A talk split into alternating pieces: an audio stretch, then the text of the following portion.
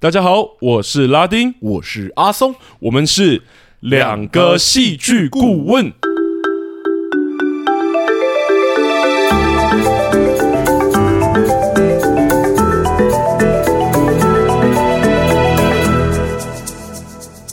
Hello，欢迎大家回到我们节目。又谢谢大家回来。哇，今天要聊的这部作品，老实讲，其实很久以前有被我们放进片单过。是，对，那时候我们原本就已经要聊它，因为韩剧季聊到后来，好像没有什么很有热度的作品。那个时候啦，对，对，对，对，所以我们想说，哎、欸，那我们就来聊聊这一部。刚好阿松好像就是稍微知道剧情，然后好像还蛮好看的。就听说这部很久了，所以那时候本来是要拿出来看，嗯，结果呢，那个时候就赶上了金台里的新电影作品，就是。外星家人，所以那个时候就哎、欸、啊，就想说赶快追个热度，把它加进来，这样子。是是是，所以那时候就错过了。但其实我自己，我记得阿松也是，就我们两个都蛮想看这一部作品，对，就一直被放在我们的心中。对，所以刚好这一季有机会。刚好就把它塞进来了，这样没错。而且我其实因为这部作品真的很久了，然后我们身边我们两个的共同朋友就是我们剧团的导演神棍，他又非常喜欢这部电影，是是是。所以我其实有耳闻，就是很多片段的剧情啊或者什么，然后我就有很多猜测跟构想。嗯，但我得老实说，我看完这部电影之后，我觉得跟我猜测完全不一样。我其实蛮意外的，而且我觉得也带给我蛮多感觉。但我原本以为是什么类型的作品。我原本以为是那种就是很沉重，然后剧情很复杂，然后有很沉重啊，它剧情应该也不算简单。没有我我想象，因为之前听的，我会觉得说是那种角色很多，然后人物线很纠结，然后我会就是不是这种单纯猜疑，是我会很烧脑，然后我光记人名就要记很多啊，或者什么的。OK，我以为是很剪不断理还乱那种，虽然这部片也是另外一种剪不断理还乱，是，但跟我的猜想真的很不一样。我反而觉得，我等下会聊到。我觉得它有点单纯，嗯，然后又有一点复杂。等下我们会来聊这一件事。是是是。那我也好奇问阿松，因为我知道你好像是有稍微被暴雷过，对不对？哦，我已经知道这个故事的内核是什么主题啊，所以我这次就是专单纯在看这个导演怎么处理这个故事。但我很好奇，因为这一部我其实看的时候，就我虽然只是片段，但我觉得那个悬疑感很重。是，而且我得老实讲，因为我知道一些资讯，所以我觉得我还是有那个悬疑感，还是有稍微被破除一点点。嗯，那你在观看的时候不会觉得很？K 吗？你指的 K 就是因为因为悬疑啊，你都已经知道谜底或者故事要讲什么。我觉得在选这部片的时候，我就已经有做好这个心理准备了，啊、因为确实我一开始就知道他那个悬疑谜底到底是什么。懂，对，所以在看的过程中，确实有一种啊，因为那整个电影的节奏很慢嘛，嗯，所以确实有一种好像超级慢，对，有点卡住，然后对对对。怎么没有继续往前的那种感觉？不过我觉得看久了之后，我觉得那个慢本身也有一个韵味在。嗯，对，所以我到后面是也越看越舒服，越来越喜欢这样子。我其实蛮同意的，而且我觉得今天好像也可以差不多要进入正题了。是，但进入正题之前，我觉得有一个不一样的提醒要跟大家讲，就是因为我后来发现我们节目好像是有小朋友在听的。是，那这部电影其实很蛮明确是一个十八禁的电影。Yeah，对，而且它有很多好看的地方，就是它就是我说画面漂亮啦，我不是那个意思。好看的地方是不适合小朋友看的，是不是？对，因为它的画面很美丽。我不是说他们在做那些行为很好看，是对不 对？所以我觉得还是要特别提醒一下。这样，那我们差不多就可以进入我们的正题，就是我们的那一层提醒。好，那就是我们的节目呢是主观的，那以下有雷，请听众们斟酌聆听啦。好，那按照惯例，我们就先请阿松来帮我们进行一下这一部《燃烧恋爱》的剧情简介吧。没问题。那《燃烧恋爱》呢，是一部于二零一八年上映，由李沧东导演的韩国电影。哈，剧本改编自日本作家村上春树收录的短篇小说集《萤火虫》中的烧谷仓。哈，故事呢，讲述着一名在城市里打拼、怀有作家梦的青年李宗秀，在某一日里偶遇了自己童年的玩伴。海美，那两人很快就发生了关系。然而呢，在海美从非洲旅游回来后呢，她却交往了一名有钱的男友班。本以为呢，两人的关系无法继续发展的钟秀，却迎来了海美突然失踪的消息。为了调查她失踪背后的真相呢，钟秀展开了一场漫长的调查之旅。嗯，那事不宜迟，我这边就来问拉丁第一个问题了，就是你觉得这部作品从一个戏剧顾问的角度下去看，有没有什么你觉得值得跟我们听众分享的地方呢？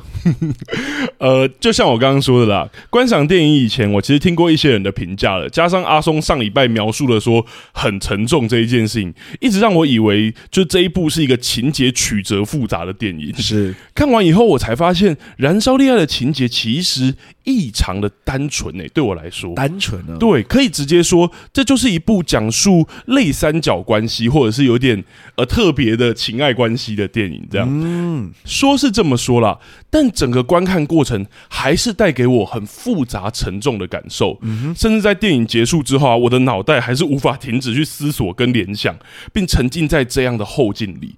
究竟一部电影就是那么简单的电影是如何带给大家复杂感觉的？我觉得这一切呢，还是与戏剧结构跟手法有关啦。是的，今天要介绍的呢，其实不是什么新手法，而是节目其实在蛮久以前就有提到过的小题大做这件事情。哇，有一阵子没有聊到这个了耶。对，所以要帮大家快速回忆一下哈。小题大做呢，常跟大题小做一起被提及。那比起戏剧呢，两者其实更常在命题作文啊，或是演讲的领域被提到。指的呢，就是针对题目的处理，遇到越大越广泛的主题，通常就要往小的方向限缩书写，才不会空泛不着边际嘛。这就是大题小做的部分。例子就好比说，如果题目是爱啊，或是国家，可能就要从个人经验这种较小的格局的故事谈起，才不会有点脚踩不到地的感觉。没错，那反过来呢？小题大做吗？那它则是指题目主题较小，而且较个人。为了不要让作品看起来可能太单纯或是太私有化，所以通常会往广大的方向去做联想跟书写。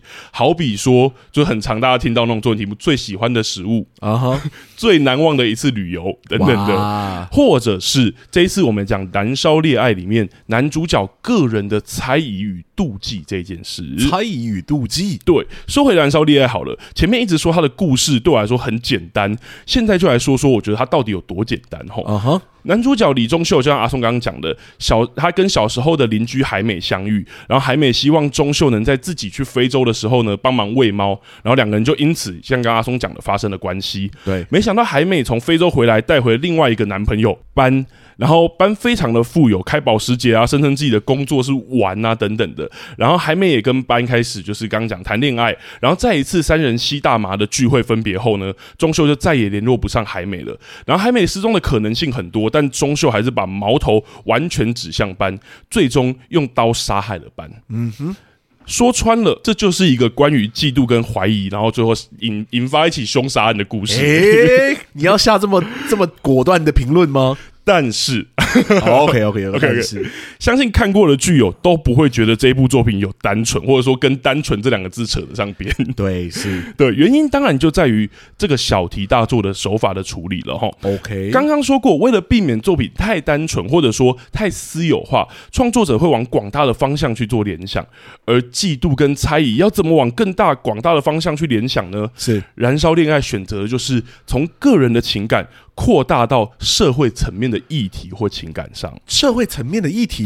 电影从开头其实就有就有这件事情了，就让我们看到钟秀扛着货物行走送货的画面。是，从后面的对话，我们也得知说，其实钟秀的梦想根本就不是当个送货员，是是是，是要当上作家。但目前的情况，他就只能靠送货这个工作温饱。是在一连串他与海美的关系进展戏中，我们也时刻看见钟秀仿佛有某种特别的自卑，连发生性关系的时候。其实钟秀在抚摸时都有明显的迟疑，必须要海美带领他才敢大胆起来。OK，不过自卑其实是很个人的情感嘛。对啊，如果电影没有直接让角色说出来自卑的原因，或者是角色没有直接有台词的话，我们也不知道他到底在自卑什么。嗯哼，但我们却在海美出国后，用钟秀破旧的老家新闻里面，不知道为什么要提到那么清楚的年轻人的困境啊，或找工作的问题，以及律师对钟秀描述他的家庭状况，来让我们对。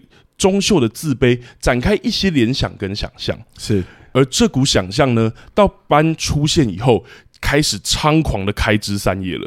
从表情跟对话，我们感觉到钟秀的自卑跟疙瘩，可能是来自于对象突然带回来这个异性友人，有可能来自于这位异性友人跟自己身份地位的落差，可能来自于这个异性友人甚至不需要有一个明确的工作，可能来自于他的交友圈，这个异性友人的交友圈对自己作家身份的善笑跟不尊重，更可能来自于就是那个异性友人一个对于自己原本的暧昧对象的一个无心的哈欠。钱。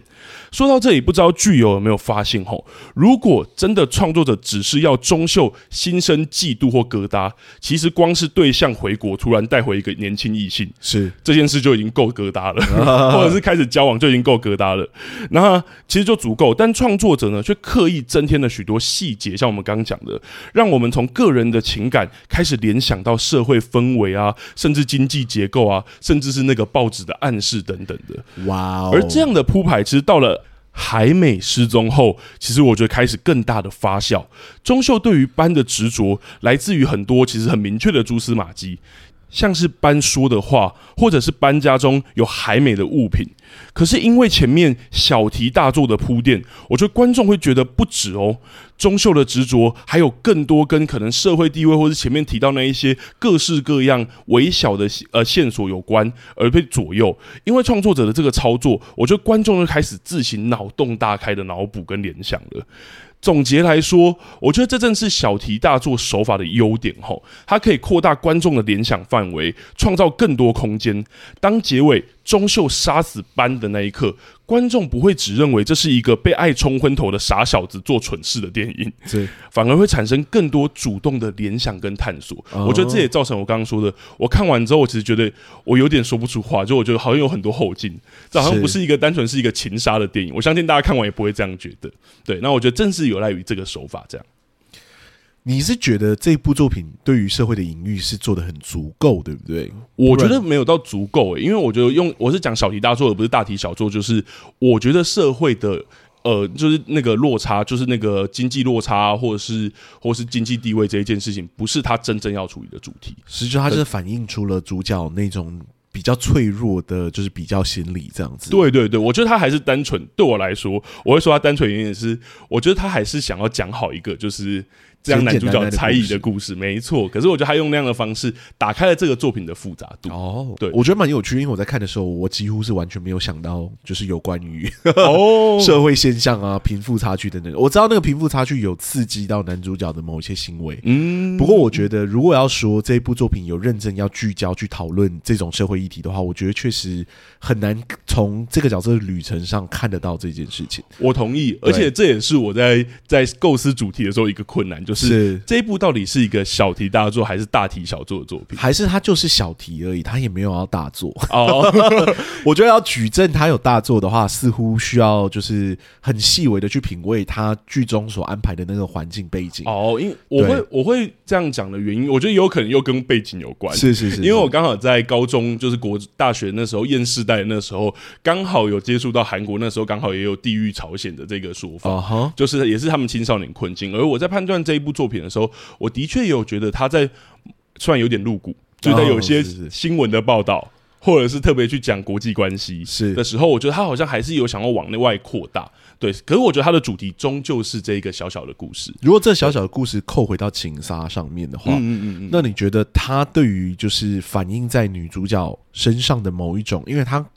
看起来某某程度上来说，我们可以说他们算是同阶级的人物。嗯，当他怀疑到班这个富有阶级的人物杀害了就是与他相同阶级而且他有好感的对象的时候，你觉得他在反应的过程，除了情杀的成分之外，有没有额外的情绪在这里面？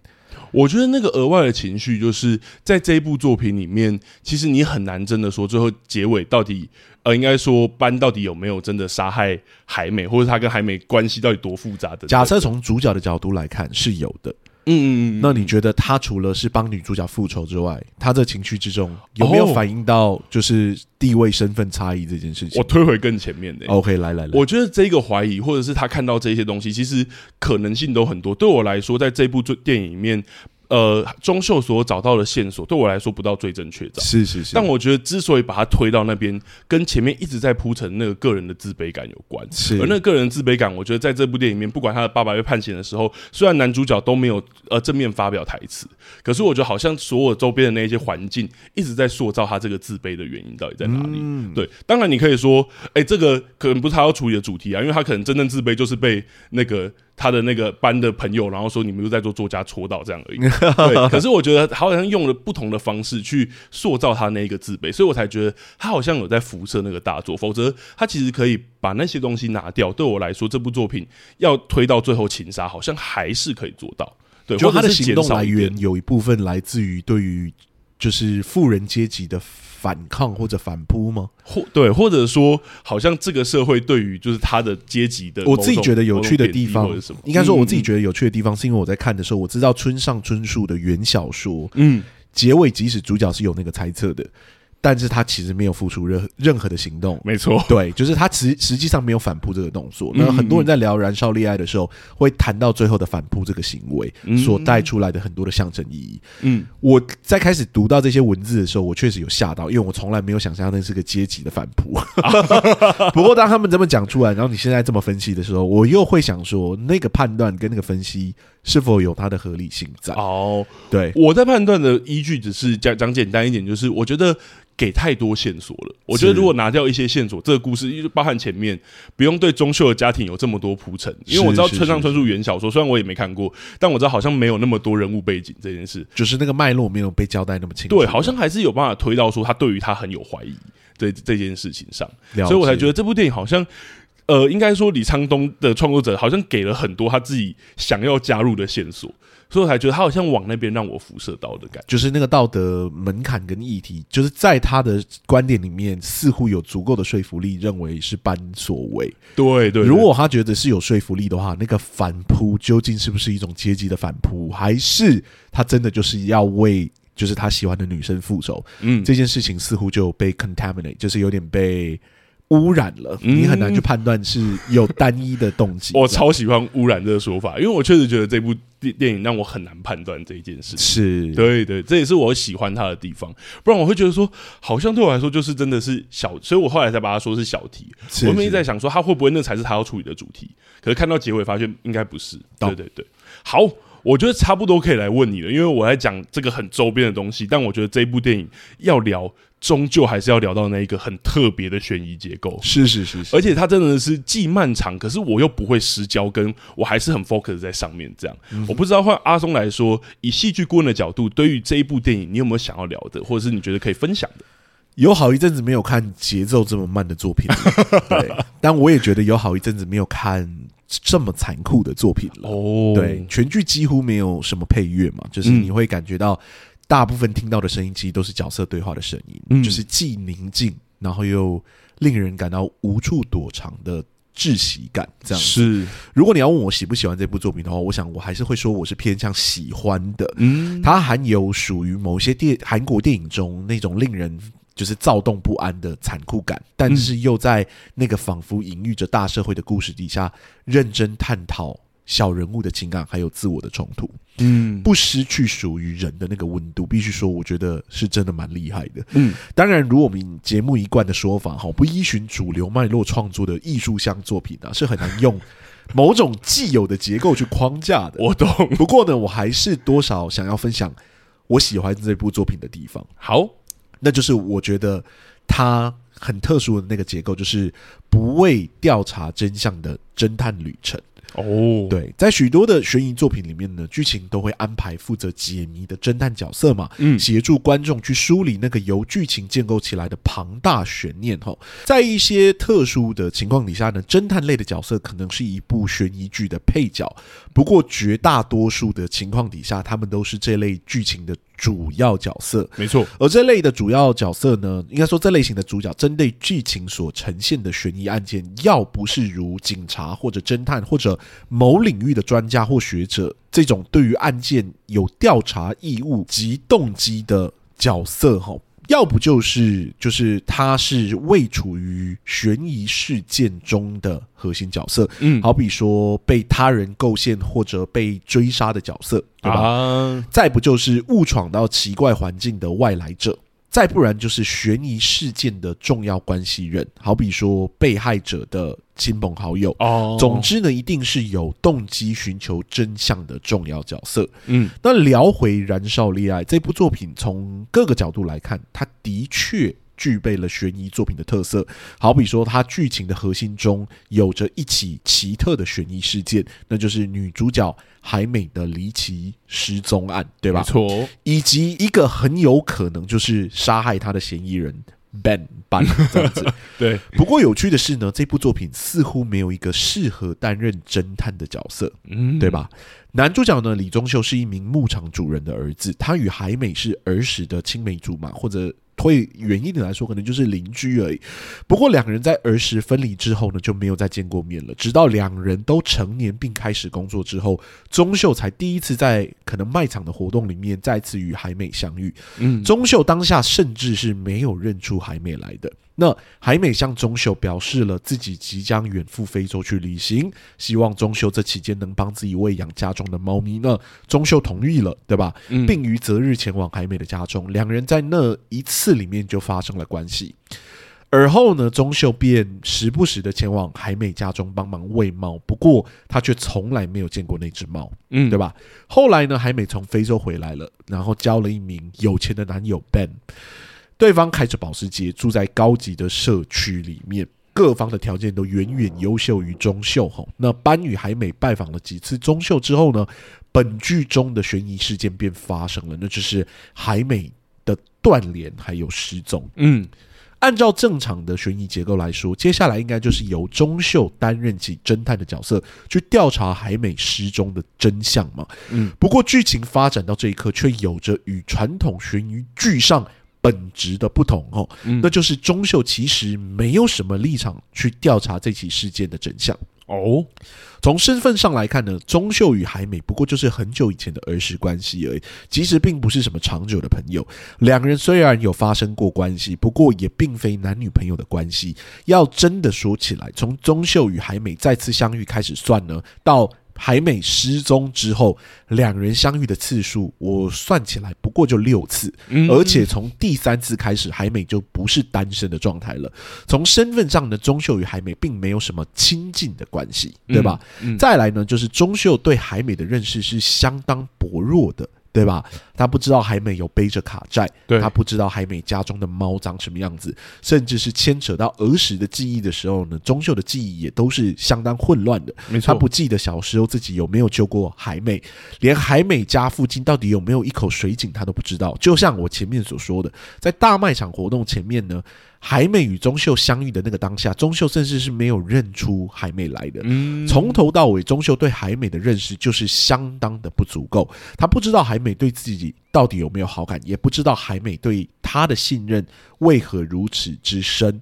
他所有的资讯都是仰赖第三方的他者来告诉他。他对海美的认识可能是剧中所有角色里面最为薄弱的一个。是。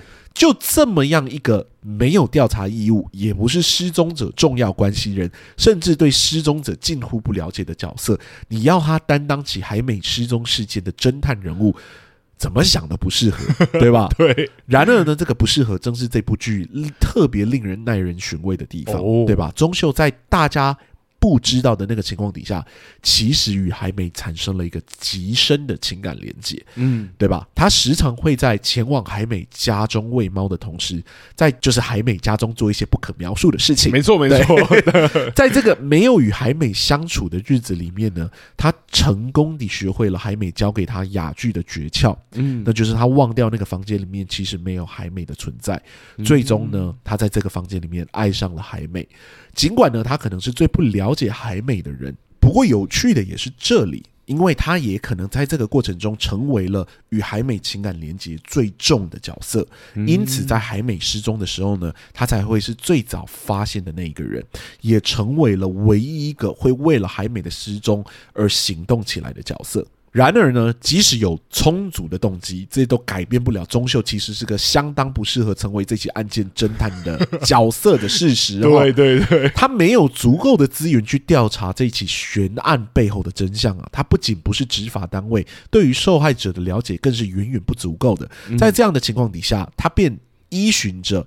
班曾经留下有关烧温室的口供，然后班家中留下了海美的手表，以及在班家中遇见了实际上他从来没有遇见过的猫咪的反应，嗯，对吧？透过这几个线索呢，他就便断定了班就是杀害海美的凶手。哈，从各个角度来看，这个推理都太薄弱了。嗯，然而有趣的是。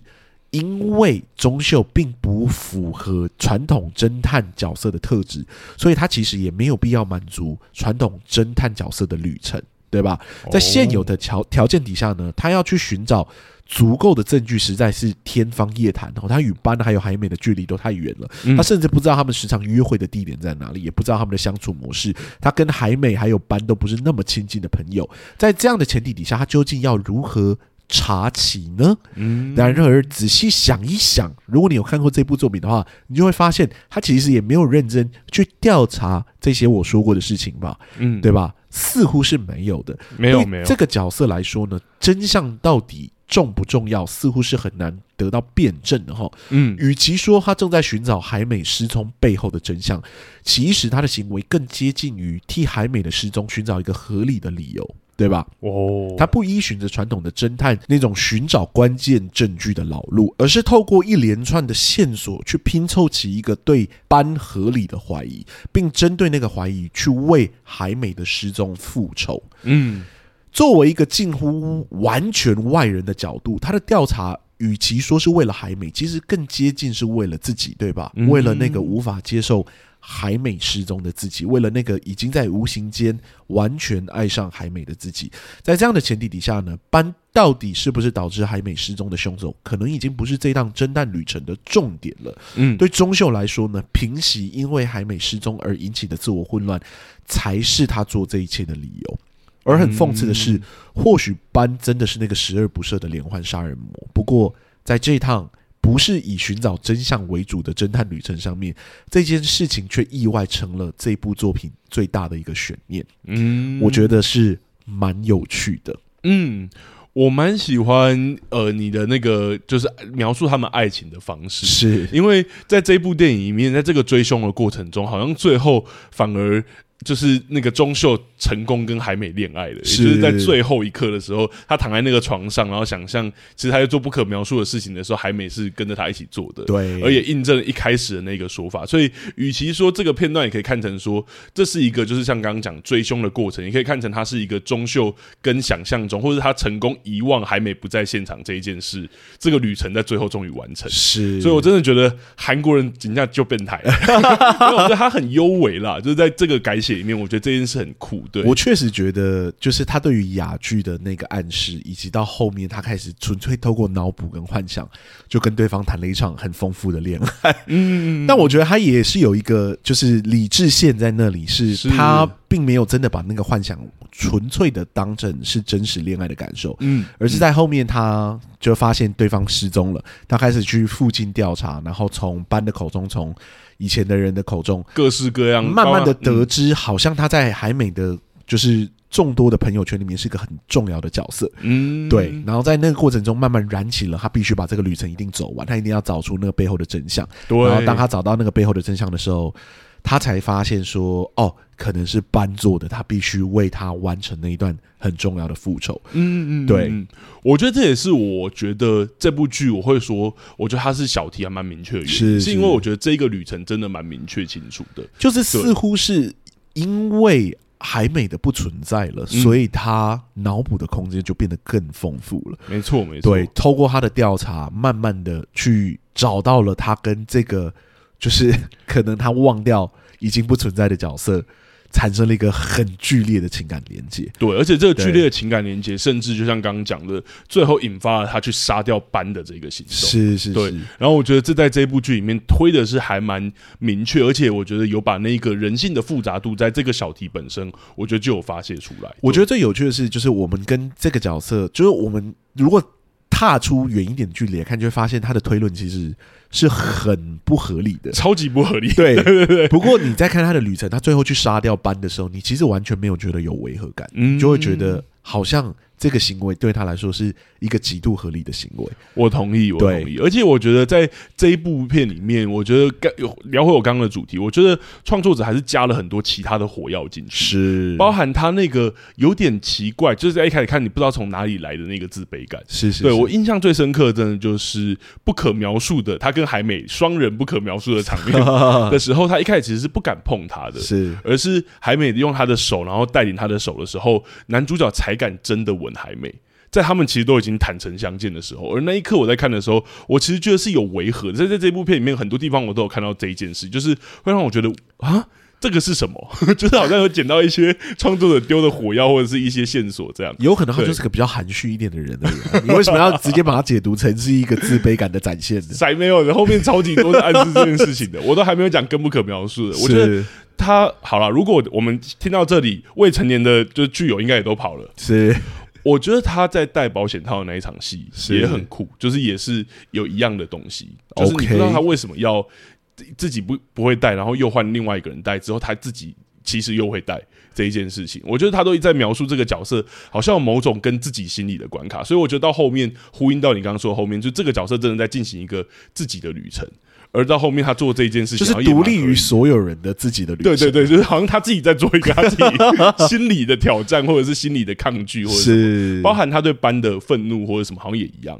就班好像没有，其实觉得，甚至班好像没有感觉到这件事，否则不会他说哦，我带海美出来，然后班就真的去赴约，班可能压根都没有想到他会死在那。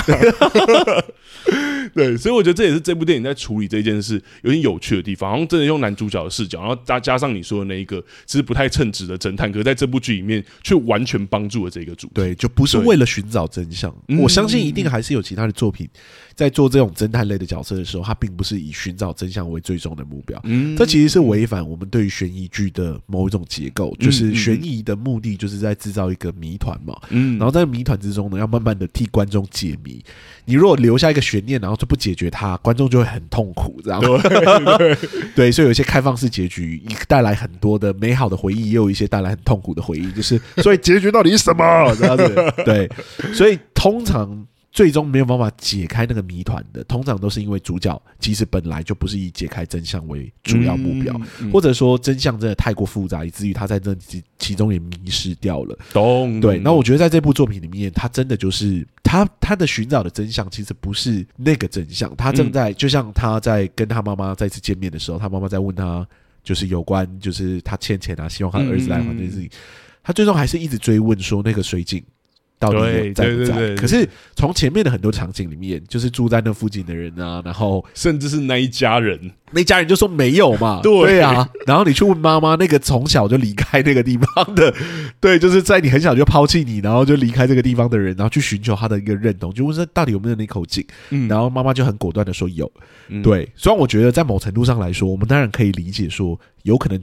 那家人就是不记得了，但妈妈记得。嗯，嗯对，所以我觉得从主角的角度来看，可能就是这个答案。对对对，就是哦，就妈妈记得，那就那口井代表是真的。所以你会发现说，就是他的思维逻辑就是一直在寻找可以走向他想要结局的那个方向。没错，去证实他在海美的人生里面是一个特别的存在，去证实班可能有足够杀害就是海美的动机。他去跑所有的就是温室去找。到底有谁哪一个温室被烧掉？嗯嗯，自始至终没有。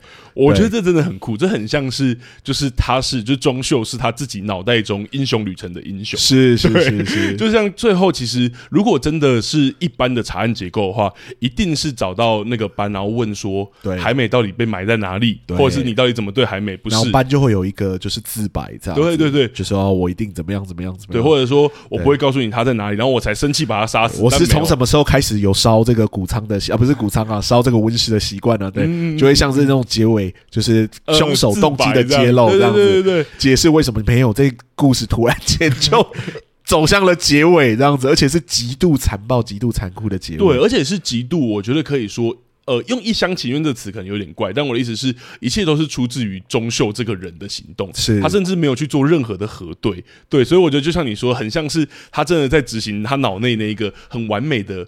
Love story，或者是对的那种感觉。而且我觉得最有趣的是，这个过程中对他表现有好感的，甚至是有有一点点像是认同他的，嗯，最主要的人物其实是班，就是他有去，嗯。他有说过他很喜欢一个小说家嘛，然后后来下一场他再去找班的时候，班就在读那个小说家的小说，对。对，然后我想说，哇，好有趣哦，就是班对于这个角色的欣赏，或者就是认为他当小说家很酷这件事情，其实有反映在班的身上，嗯，对，嗯所以那个自卑啊，或者说觉得跟对方完全没办法站到一个平等的位置，其实就是反映出了就是主角本身的自卑感，这样对，而且其实我们刚刚讲那一场，好像主角真的很受伤，就是他的朋友说他不是作家这一件事的时候帮他讲话的其实也是班。对啊，所以班对这个角色一直都有一个异常的友好。我甚至想说，为什么会这么友好？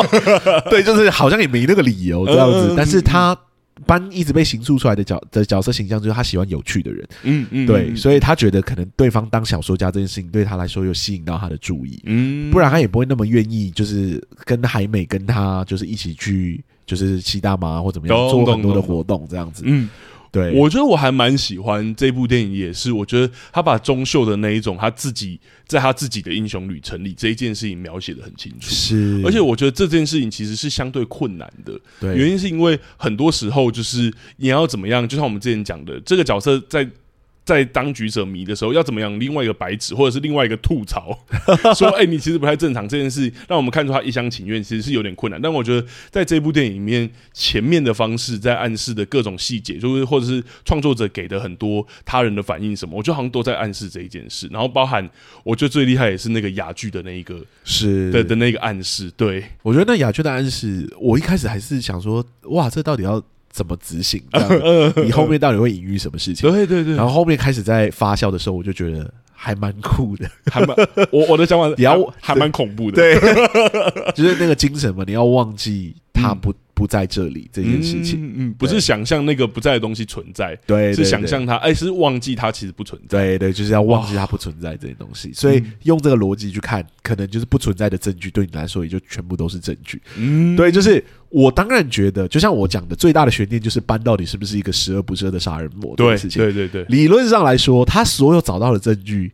我觉得，就从我个人的角度来看，我也觉得是可以做出合理的怀疑的。没错，虽然我不见得就会直接去把它杀掉，是，不过我确实会觉得，怎么会海美家的猫跑到你家来？嗯、虽然我没有看过那一只猫，不过它它对那个名字是有反应的嘛？对啊，就是、对啊，它对啊，我可能会逼问他说：“你到底哪里捡到这只猫？”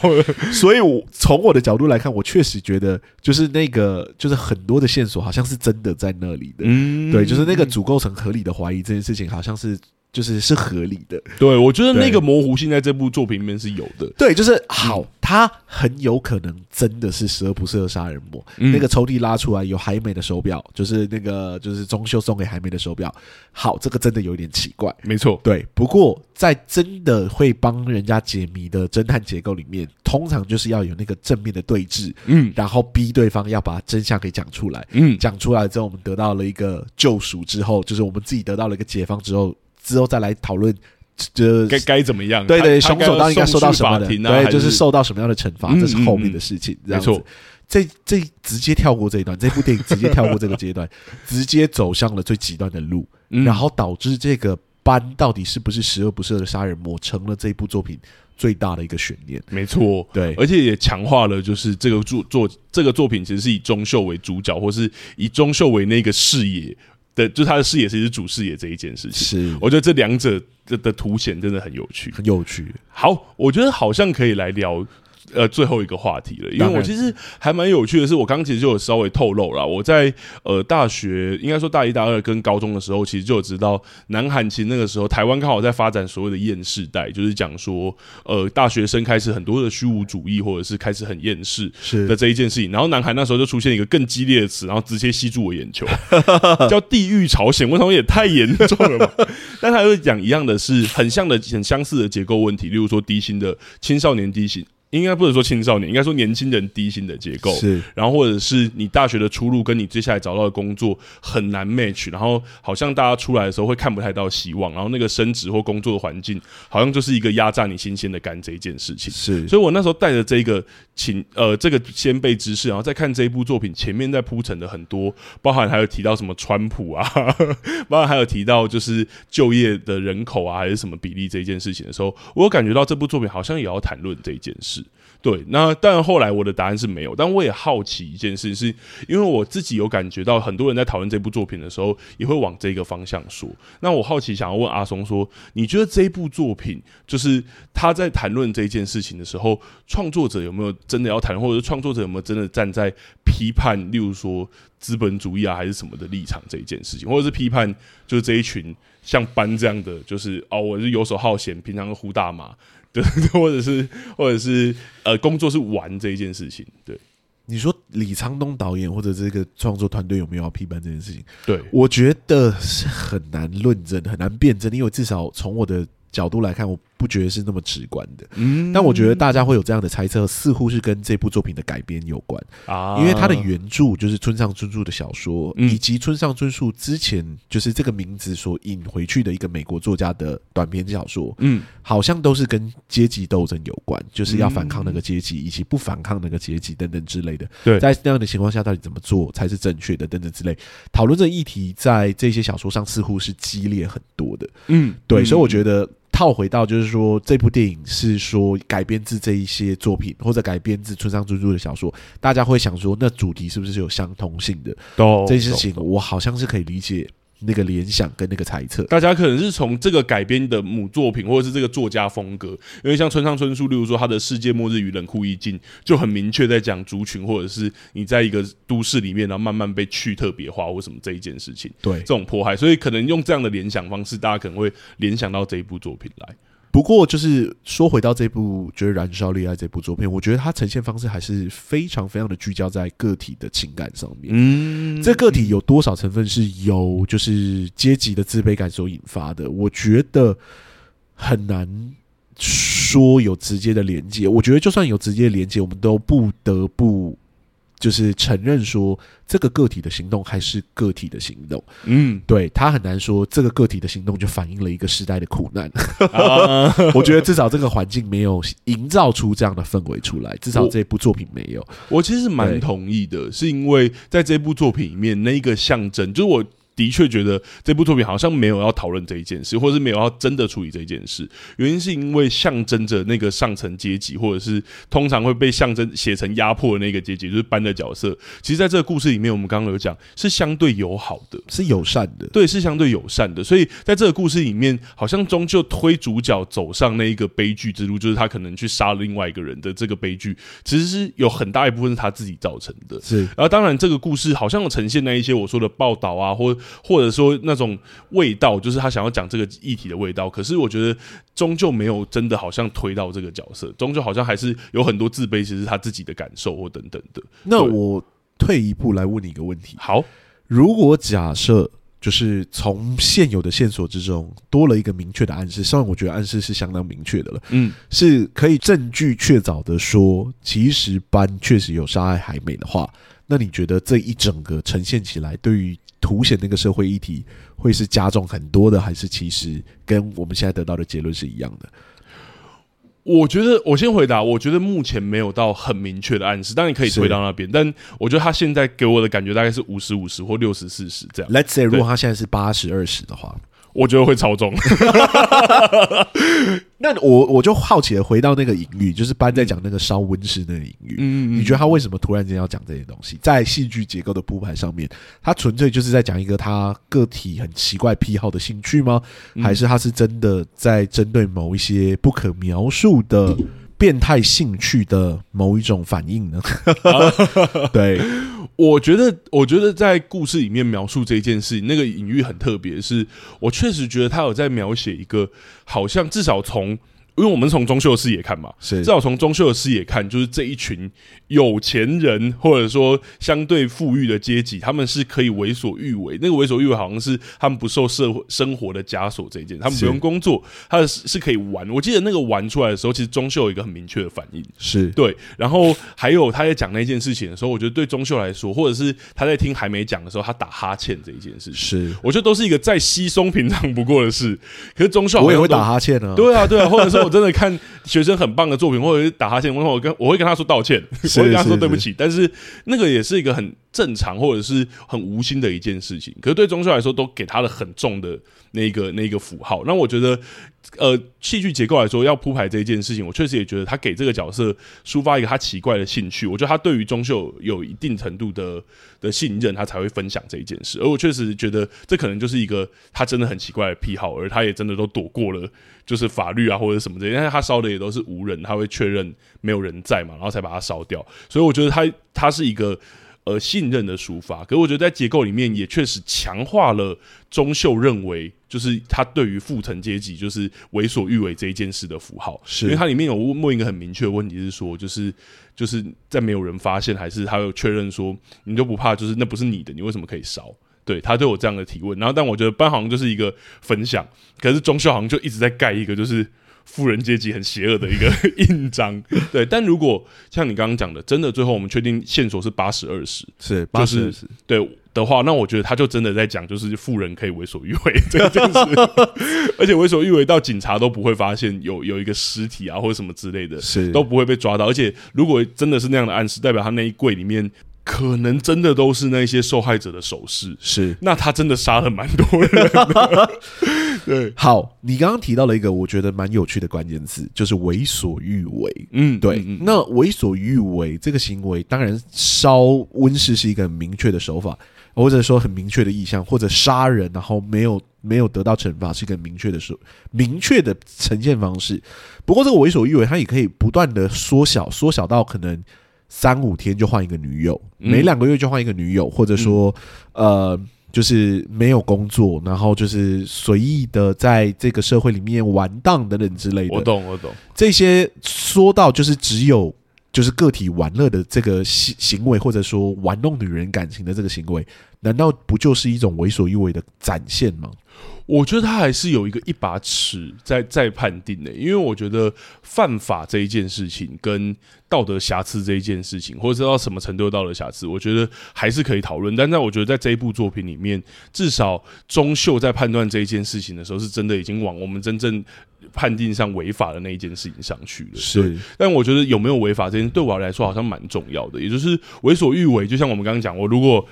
呃，讲讲直接点，大家都知道我身体状况很差，然后我之前也有血糖的问题，但我我的为所欲为有可能是我可以一天吃很多糖果，对我的女朋友来说，这可能就是一个为所欲为了。但我觉得一般大众，我们为所欲为这件事情，好像还是会偏向极度的道德瑕疵，或者是极度的就是犯犯罪行为这件事。那我再退一步来讲，好，就是说，假设真的没有到杀人这个程度，不过烧。温室确实是，就是由他口中自己讲出来的，嗯，是一个明确犯法的行为，嗯，然后是班承认他有兴趣做的事情，每两个月会烧一个，他会特地去挑选一个，嗯，对，然后去烧，这次来还是特地来挑选的，嗯，对。假设这些不是隐喻杀人，这是真的在讲烧那个温室温室的话，难道这不是一种为所欲为的展现吗？在这个前提底下，难道不是透过这个行为去隐喻，就是我们刚刚所讨论的那个？社会阶级的不公平等等之类的。我觉得有稍微提到这一件事，就是我说如果是这样的话，他的确有稍创作者的确有稍微做这一件事情，可是我觉得他又用一个过度极端的中秀杀害。就是搬这一件事情，把这个道德还是在盖过去的。就是如果他今天真的是有这样的道德瑕疵，他也没有真的烧死人，是，但他难道值得？就是他难道就应该要被惩罚的方式是被杀害或杀死吗？哦，对，所以这件事情，我觉得如果创作者真有意要探讨，但我觉得他后面还是用中秀的剧情把它盖回来了。OK，所以我觉得那个批判的力道就没有这么大，或者说我就没有看到那么明确批判的意图。所以。就是如果他没有杀人，对你来说基本上就很难推到那个结论。就是说，你不 没有，我要问清楚。但我懂，但我懂。是是是是，是，我觉得是因为最后还有一个钟秀这样的行为啦。我觉得这部作品，你有没有要批判班？其实有某种瑕疵，包含我觉得他让他。车呼马也好，或者是像你刚刚说的换女朋友也好，我们虽然不知道海梅怎么样了，但确实很快就换了一个。是是然后要这样说有道德瑕疵，也有也可以说有，保守一点来说可以说有。但是整体来看，我觉得他是一定一定有些微的批判。但我觉得最后创作者想要打的力道，好像终究还不是这一个。Okay. 对，因为他给予他一个过于严厉的惩罚，对我来说，就是不是杀人的话。看起来是一个过于严厉的惩罚。对对对，不是杀人的话，对对对对，谢谢你，谢谢你，不是连环杀人犯的话，对 对，对，OK OK，所以这大概是我的感觉。好，那我觉得差不多可以来问那个比较，就是真的很多人可能会讨论的问题，就是在这个作品里面，班到底有没有杀了海美？这个问题会引申到很多奇怪的画面，就是说，为什么他要特地去呈现班，就是有帮下一个女生化妆啊，或者说，为什么他的家里面会有这么多 souvenir，就是他的好像战利品一样，跟之前的女生交往过的痕迹啊等等之类。对对，为什么要特地去展现班很自恋的某一个面相，以及去讲一些他有明确犯法意图的？语言跟台词来，对，甚至是他跟男主角在对话的过程中，会直接讲那个，在一个很奇特的时间点，突然讲说：“我其实很嫉妒你，对，或者什么。”所以我就会想问说：“你觉得，就依他现在铺排下来的线索，你现在的天平，心里的天平是倾向他到底有没有杀啊？还没？我觉得我分两个层次，我先讲有没有杀，我觉得五十五十，OK，OK，OK，但我觉得。真的很漂亮的就是你的那个主题，就是我先讲五十五十，是我觉得有杀也没有杀。可是你说那他有可能五十趴几率有杀嘛？是。那他结尾如果真的有杀，他还是罪罪该万死啊。对。但我觉得就回到你那个很漂亮的那一个主题，就是就是其实我们没有办法验证他真的该死。那那个五十趴就是到底男主角怎么推过去？我觉得就是他自己的那一些旅程，他自己的那一些自卑也好、嫉妒也好，或者是他对海美的那个、那个、那个爱情的完成，我觉得是那五十趴推过去。所以我反而觉得那那个莫名其妙推过去的五十趴，很像是创作者才真正要呈现的东西啊。对，这是我喜欢这部作品，然后我也觉得很毛的原因。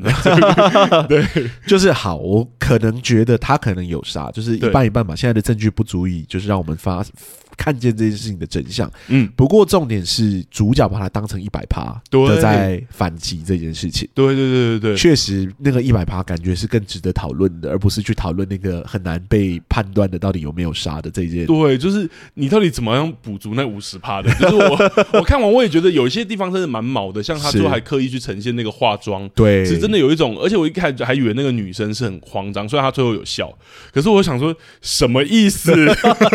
对啊，就是感觉导演确实有在不断的透过男主角没有看到的画面，在给予观众一个程度的暗示，是他也是一个很奇怪的人。对，他也很有可能真的是十恶不赦的杀人魔。嗯、虽然最终我还是没有看到他杀任何一个人。没错，这个作品里面唯一见血的是由男主角犯下的罪行。嗯嗯，对，嗯、所以我确实觉得很有趣，就是。单凭那个凭空的想象，以及我们观众自己脑补出来的想象，最终的没有解释的屠杀，或者说就是焚烧，嗯，对，burning 这这个行为就合理嘛，或者就。就可以被接受嘛，等等之类的。嗯嗯，我觉得确实是这部作品非常耐人寻味，而且非常有趣的地方。我觉得其实可以跟观众说，我看完这部作品还没有多久，是。可是其实此时此刻，我都还是被那个后劲在影响。是。我觉得那个那么缓慢的节奏，但其实真的有点，我时刻是很专注，甚至我可以有点同意阿松说的，我在看的时候是有一点不舒服。是。对。然后那个不舒服感，其实真的很像是那种感觉，就是我觉得他营造出的那五十趴，真的让我不舒服。可是最后怎怎么推到那一百趴？那个也是有一个不舒服存在，而且跟着这个主角的旅程，你其实好像不会不明白剩下那不不满足的五十趴到底是怎么推上去。因为我其实觉得创作者给予很多的解题，让你只可以相信说创就是凶手钟秀最后真的会做那一个反反击或是刺杀。可是我觉得整体的舒服。不舒服程度还太高了，不太高到我现在觉我觉得我要论述的感觉我都好不舒服。懂懂，我也确实觉得那个躁动、那个不安，确实是这部作品一个很大的特色。嗯，对，我确实觉得，但我最终还是会回归到，就是说。它究竟就不是是不是就反映出了什么社会阶级的不公平等等之类？我觉得真的很难论证，因为我觉得个体的行为远远大过这个主题。应该说，这部电影在呈现的那个社会的氛围。对，因为我们其实刚刚就有讲了，到底那五十趴是怎么推过去的？其实好像是这个作品很聚焦的，而在这作品呈现，其实很大一部分是那个个人在个体在这个过程中怎么去营造那剩下的五十趴。我觉得还是归到个人。就你要是跟我说这部作品真的完全就在讲阶级。其实，虽然我的主题是小题大做，但我我是不同意的。对对对，好，我觉得差不多可以来问那个问题了。好，如果这部作品需要戏剧顾问的话，你觉得他需要几个戏剧顾问呢？我其实真的觉得真的不用诶、欸，我觉得这么缓慢的情况下，但我觉得每一排他好像都有在思考他要怎么做。尤其是我其实虽然我们不是讲镜头的，不然我就觉得这一集很适合讲镜头。他有很多的画面都让我觉得很喜欢，是包含明明。重点是主角是钟秀，可是他很多画面钟秀不在镜头的正中央，他聚焦在别人的画面上，可是钟秀的反应我们还是看得到。嗯、然后我觉得哇，那好多东西都让我在感觉到钟秀这个角色作为一个旁观者，可是这个旁观者他又时刻在长内心的东西这一件事情，我觉得有太多是我喜欢的地方，跟我觉得情绪的满足是很大的，虽然是。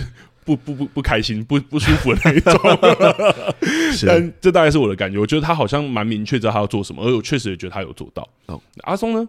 我也会是给零个。嗯、对，我觉得这个导演想要做的事情，跟他具体呈现出来的结果是蛮有趣的。嗯，尤其是个体在这么极端的社会。贫富差距的落差底下，个体的选择其实还是存在的。这件事情，我觉得在这部作作品之中是有被验证的。哦，我懂，我懂。对，嗯、我觉得如果就是我们常常看到讨论社会议题的作品，其实就很很常会直接忽略个体在这过程中可能会有的一些选择。是，这是我们之前在聊，就是我只是个计程车司机，跟我们今天在聊的这部作品，我觉得它都还是有很认真的去反映出个体在这样的环境底下。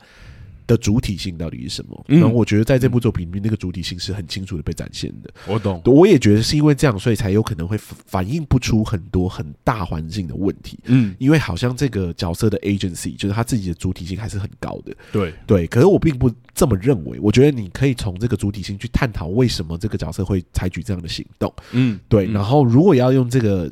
动机，然后去扣回到跟社会的连接，我觉得还是多少是有办法扣回去的。懂，就像我说，我们刚刚说的，其实这个角色很多的行为来自于他深深的自卑。嗯，不过我们可以去探讨这个自卑到底是如何产生的嘛？虽然它不是那么直观。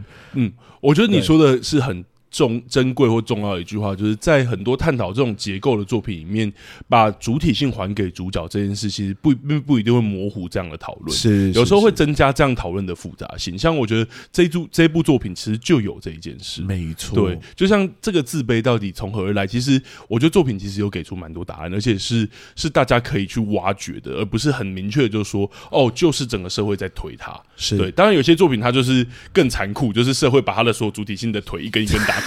我觉得那又是另外一种作品，你没有别的选择了，你只有这个选择。对，而且还会呈现，就是他怎么没有别的选择？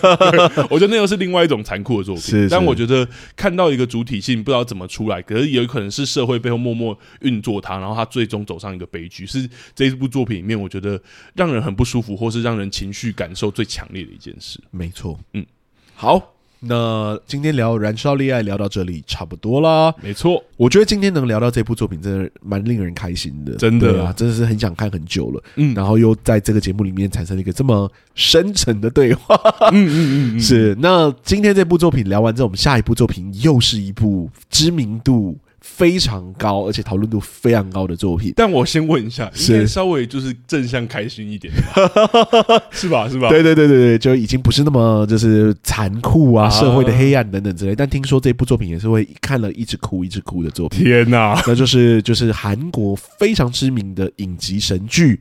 请回答一九八八。那我知道他的《请回答》系列里面最知名的就是这一部。哦，还有别的？对，全请回答一九什么什么什么，反正还有不同年代，哦、但是一九八八是最红的。好，对，那我们就选了这一部来聊。对，OK，所以下个礼拜大家就有机会听到我们聊这一部作品啦，蛮期待的。那我们下个礼拜见啦。那如果喜欢今天的节目的话，欢迎到各大 Podcast 平台给我们五星的好评，让更多人听见看见我们。如果呢想要跟我们做交流或者互动的话，就是脸书、IG 粉丝专业都可以联络到我们。没错，这部作品的就可讨论性很大，是 大家也可以分享一下你们的看法。如果呢想要赞助我们的话，我们的赞助功能也已经打开了。嗯，OK，那我们两个戏剧顾问今天录到这里就这样了，谢谢大家，谢谢大家，拜拜，拜拜。